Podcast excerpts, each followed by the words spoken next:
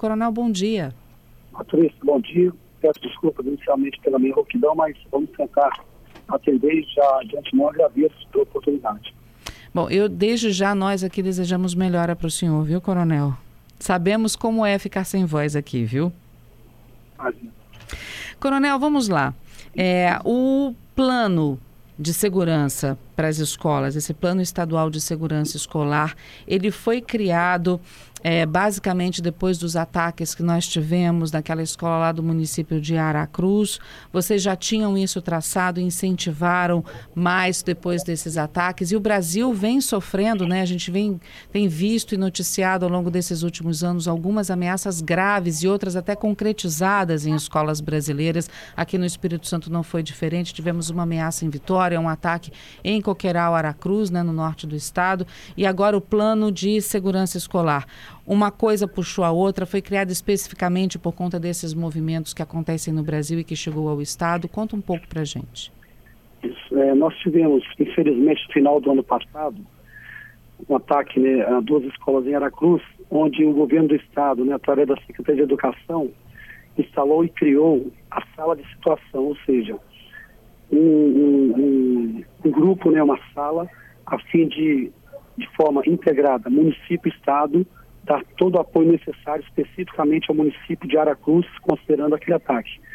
Mas no decorrer do processo, viu, viu a necessidade de nós a, a, avançarmos e abrangemos todo o estado do Espírito Santo. A partir daí, o governador ele criou um comitê integrado, comitê integrado governamental, com diversas instituições, forças de segurança, é, Ministério Público, Poder Judiciário, Defensoria, diversas secretarias de Estado, a própria Secretaria de Educação, Secretaria de Segurança. E dentro desse comitê integrado foi lançado, elaborado o Plano Estadual de Segurança Escolar. Esse plano já é uma realidade, ele já tem, é, no seu lançamento foram 29 projetos, já tem 13 projetos né, consolidados, concluídos, e também 12 agora em andamento. Outros quatro em fase de planejamento. Mas a realidade é, o plano estadual ele saiu do papel e foi para o chão da escola, ou seja, chegou no aluno, no professor, e assim né, nós estamos buscando avançar. Uhum. Só que não é um plano de segurança da polícia ou da segurança pública. Ele é integrado educação, integrado com o Ministério Público, com o Poder Judiciário, a própria Polícia Federal faz parte dessa, de todo esse comitê, então é um plano que ele tem os seus projetos em andamento, alguns concluídos, mas o mais importante, ele chegar no chão da escola, chegar para o aluno, para o professor, para aquele funcionário da escola. O senhor falou sobre projetos em andamentos, alguns já concluídos e outros também em construção, né, para serem implantados. Como é que a população vê isso no chão da escola? Por exemplo, nós temos um projeto da Polícia Civil chamado Papo de Responsa, onde os policiais vão até as escolas, fazem um primeiro né, um contato, uma primeira conversa, uma primeira reunião com os professores, depois, no segundo momento, com os próprios alunos e depois com os pais e familiares. Então, hoje, na data de hoje, somente em 2023, já são mais de 25 mil profissionais e alunos que já foram capacitados, treinados e visitados. Então, na prática, já temos 25 mil alunos. Em relação ao PROED, por exemplo, é um outro programa, são mais de 15 mil alunos, né? Um, pro, um projeto muito importante, Primeiro Socorros, né? Um convênio, não, uma parceria, Corpo de Bombeiros e SEDU, onde nós levamos é, capacitação em primeiros socorros para os professores. A lei Lucas, né, que foi regulamentada no nosso estado, por que, que essa lei Lucas ela foi criada? Um jovem, uma criança de 10 anos, no município de Campinas, durante o passeio, isso foi em 2018, durante o passeio de uma escola, ele teve uma asfixia mecânica, teve o que? Um engasgo com um pedaço de salsicha não conseguiram fazer todo o procedimento correto e infelizmente foi a óbito a criança. A partir daí, todo um trabalho dos familiares né, e do governo federal, em 2018 foi aprovado, aprovada a Lei Lucas. O que, que essa lei diz? Ela torna obrigatória aos estados e municípios o treinamento e capacitação em primeiros socorros. O Estado do Espírito Santo já uhum. regulamentou a lei já iniciou esse treinamento, uhum. inicialmente EAD, e agora parte prática nas escolas, com os bombeiros indo até aos professores, aos funcionários, fazendo toda essa preparação. Então, assim, é um projeto, como nós falamos, dentro diversos que nós temos, que está em andamento, ou seja, uhum. ano a ano, mês a mês, nós vamos entrando e chegando nas escolas.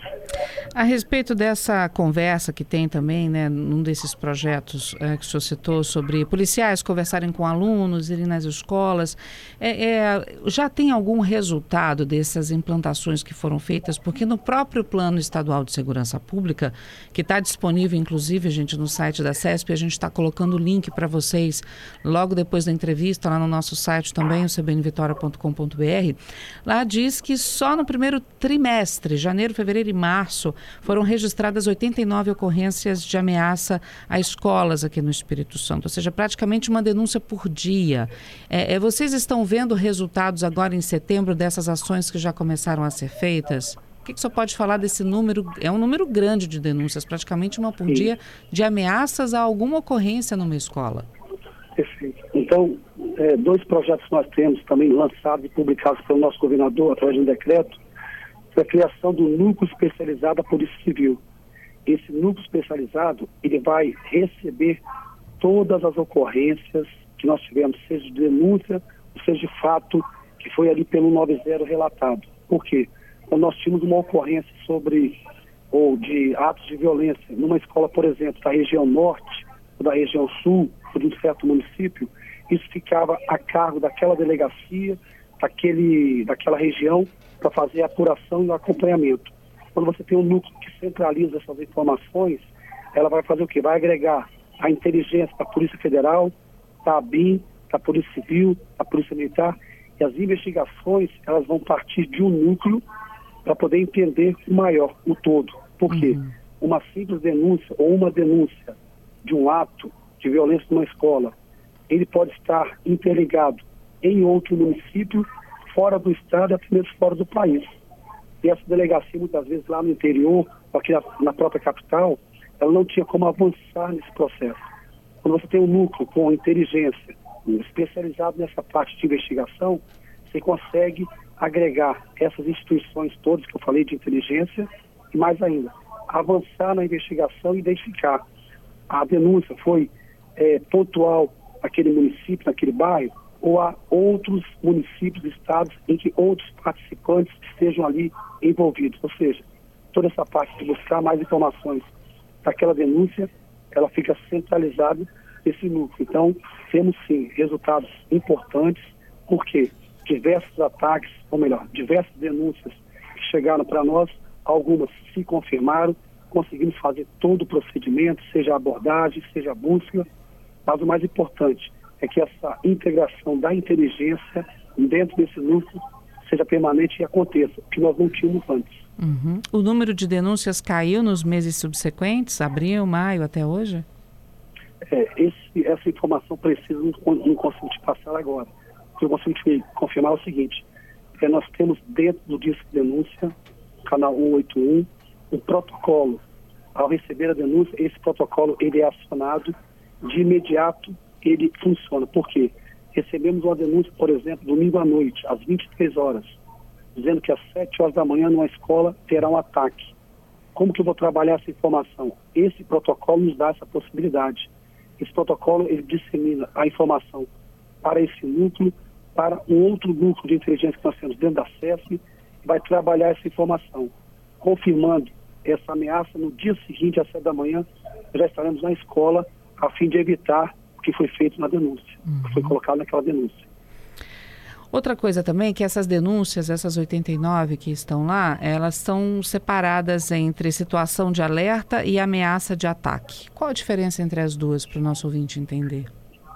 A situação de alerta, é, melhor, o, a situação de alerta, você ter, ao receber uma, uma ligação pelo 181 ou pelo próprio 90, é, sobre ataques a uma escola no dia seguinte, sobre ataques a professores.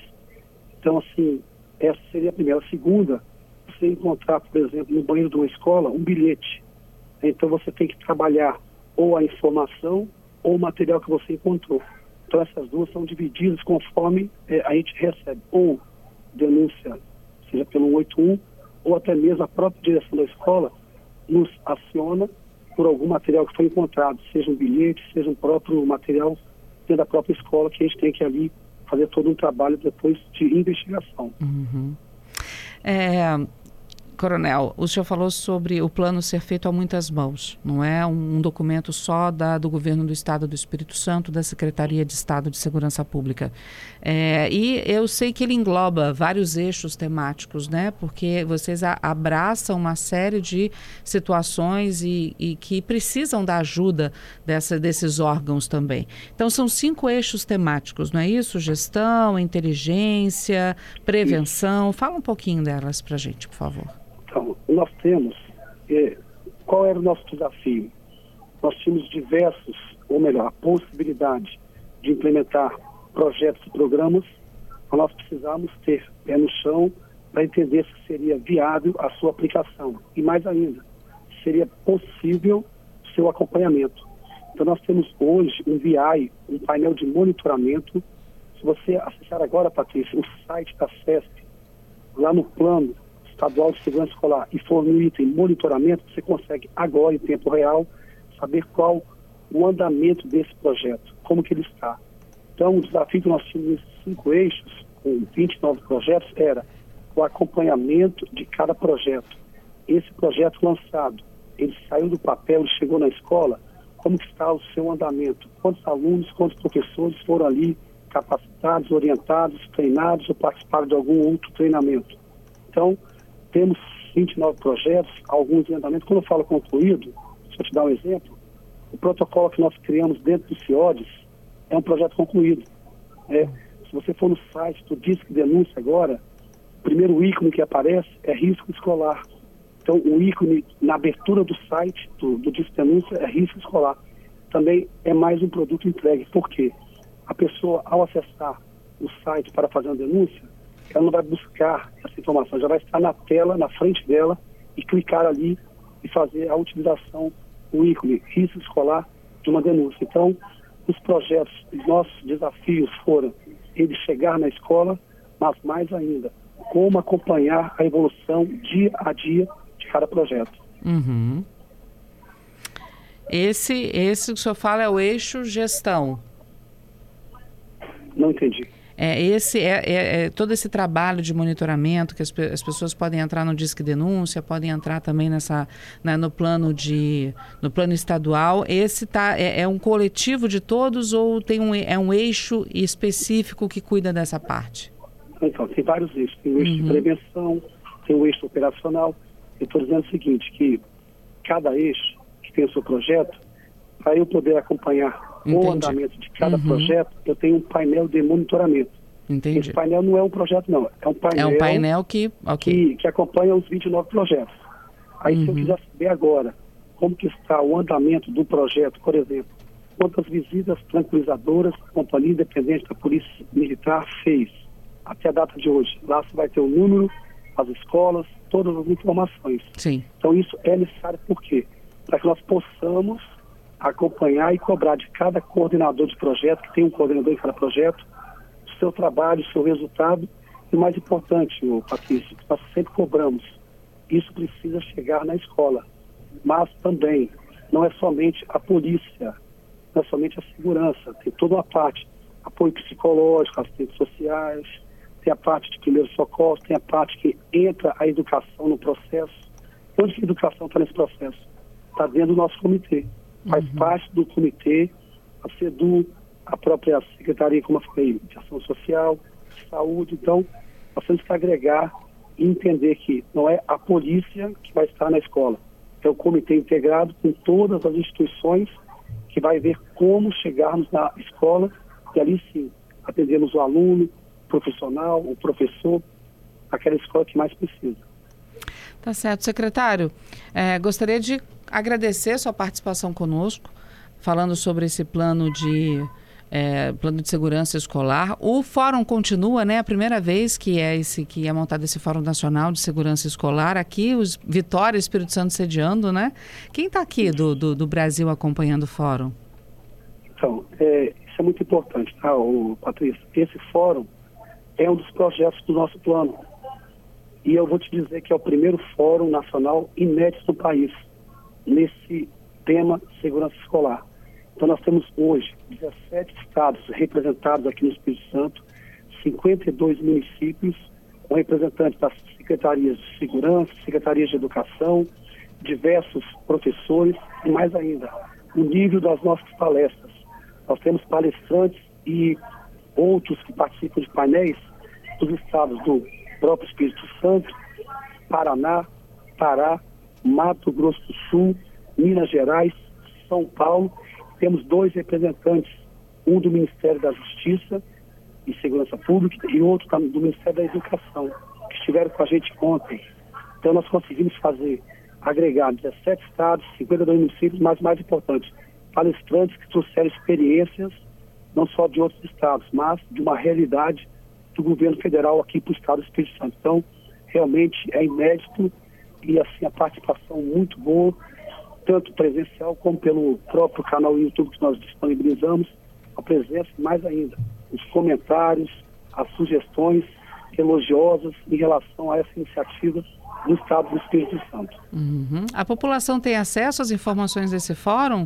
O senhor falou que tem. dá para assistir nós, aonde? Nós temos um site, é, assim, pelo canal do YouTube, é, é, é YouTube, arroba IJSN, Instituto Jones Santos, Santos Neves. Uhum.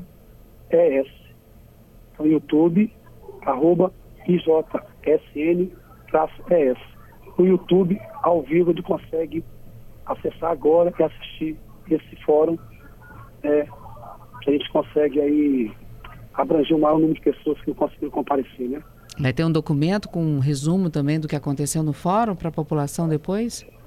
É, esse site que nós podemos disponibilizar uhum. é o site do fórum, que tem todas as informações, inclusive é, palestrantes, temas, toda a programação, e que a população tem acesso sim. Então vamos disponibilizar esse, esse acesso ao site no próprio site da SESC, para que a pessoa possa buscar o link e acessar essas informações. Ótimo. Bom, vamos ter ano que vem de novo o fórum?